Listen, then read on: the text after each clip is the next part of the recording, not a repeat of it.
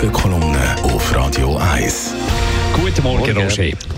Hallo, guten Morgen, ihr beiden. Hallo. Das Zürcher Obergericht hat, hebt das Urteil gegen Ex-Raiffeisen-Chef Pierin Vinzenz und seinen Partner auf. Das hat wie eine Bombe eingeschlagen gestern. Ja, und das zu Recht. Das ist die größte und äh, spektakulärste Wirtschaftsgeschichte vor Gericht, wo mit einer Verurteilung von Pierre Vincent zu drei Jahren und neun Monaten Gefängnis geendet hat. Und jetzt, jetzt ist alles anders. Es ist eine Ohrfeige nicht nur für die Zürcher Staatsanwaltschaft und die Führung vom Mann mit dem großartigen Namen ähm, Marc-Jean Richard Brissel, sondern gleichzeitig auch vom Zürcher Bezirksgericht. Das Obergericht hat nämlich mehrere Fehler bei beiden Stellen moniert. So sei die Anklageschrift viel zu ausführlich gewesen und zudem sei das rechtliche Gehör verletzt worden. Da reibt man sich die Augen. Da interpretieren absolute Fachleute die rechtliche Grundlage in so einem kapitalen Prozess offenbar völlig unterschiedlich. Da gibt es offensichtlich keine Standardregeln, die alle kennen und respektieren. Und darum wird wegen ein paar Formfällen das Ganze zu Farce, wird der ganze Prozess wiederholt, also alles geht wieder von vorne los und wird mit Sicherheit noch viele Jahre dauern und noch mehr gewaltige Kosten verursachen. Etwas anderes fällt auch auf. Offenbar ist es schwierig bis unmöglich, den Wirtschaftsführer, vor allem aus dem Bankenwesen, strafbare Verfehlungen nachzuweisen. Immer wieder kommt etwas dazwischen. So ist in den USA nach der weltweiten Finanzkrise von 2008, wo von fehlbaren Banken ausgelöst worden ist, kaum einer von ihnen rechtskräftig verurteilt worden. Und in der Schweiz ist das trotz mehrerer zum Teil gigantischen Bankenskandal überhaupt nicht passiert.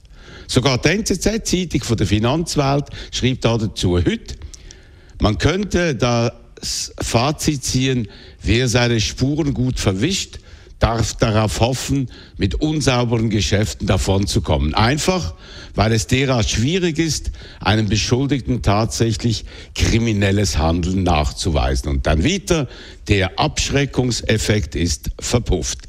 Das alles schwächt natürlich das Vertrauen in die Justiz, die wichtigste Grundlage von unserer Demokratie, unserem Staatssystem. Denn vor dem Gesetz, vor dem Gesetz sollten doch alle gleich sein, was aber offensichtlich nicht der Fall ist. Während andere Verbrechen bestraft werden, ist das im Bereich von der Wirtschaftskriminalität kaum der Fall. Erstens sind die Fälle komplizierter, zweitens sind dort die besten und teuersten Verteidiger am Werk und drittens verstrickt sich sogar die kompetentesten Staatsanwälte in Widersprüche Widersprüche, sodass es solche Totalflops wie jetzt im Fall Vinzenz gibt, wo uns alle ratlos zurücklassen.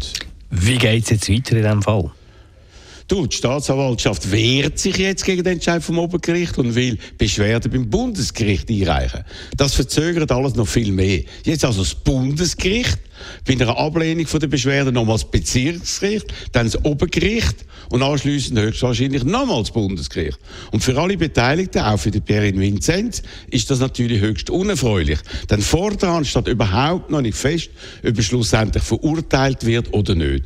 Und alles ist noch ganz, ganz lang offen. Unser Rechtssystem macht also Bocksprünge, was für Außenstehende immer schwerer zu verstehen ist.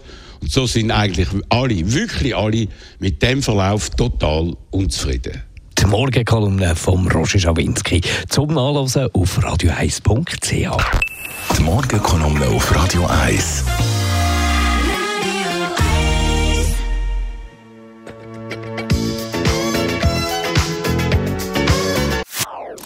Das ist ein Radio 1 Podcast. Mehr Informationen auf radio1.ch.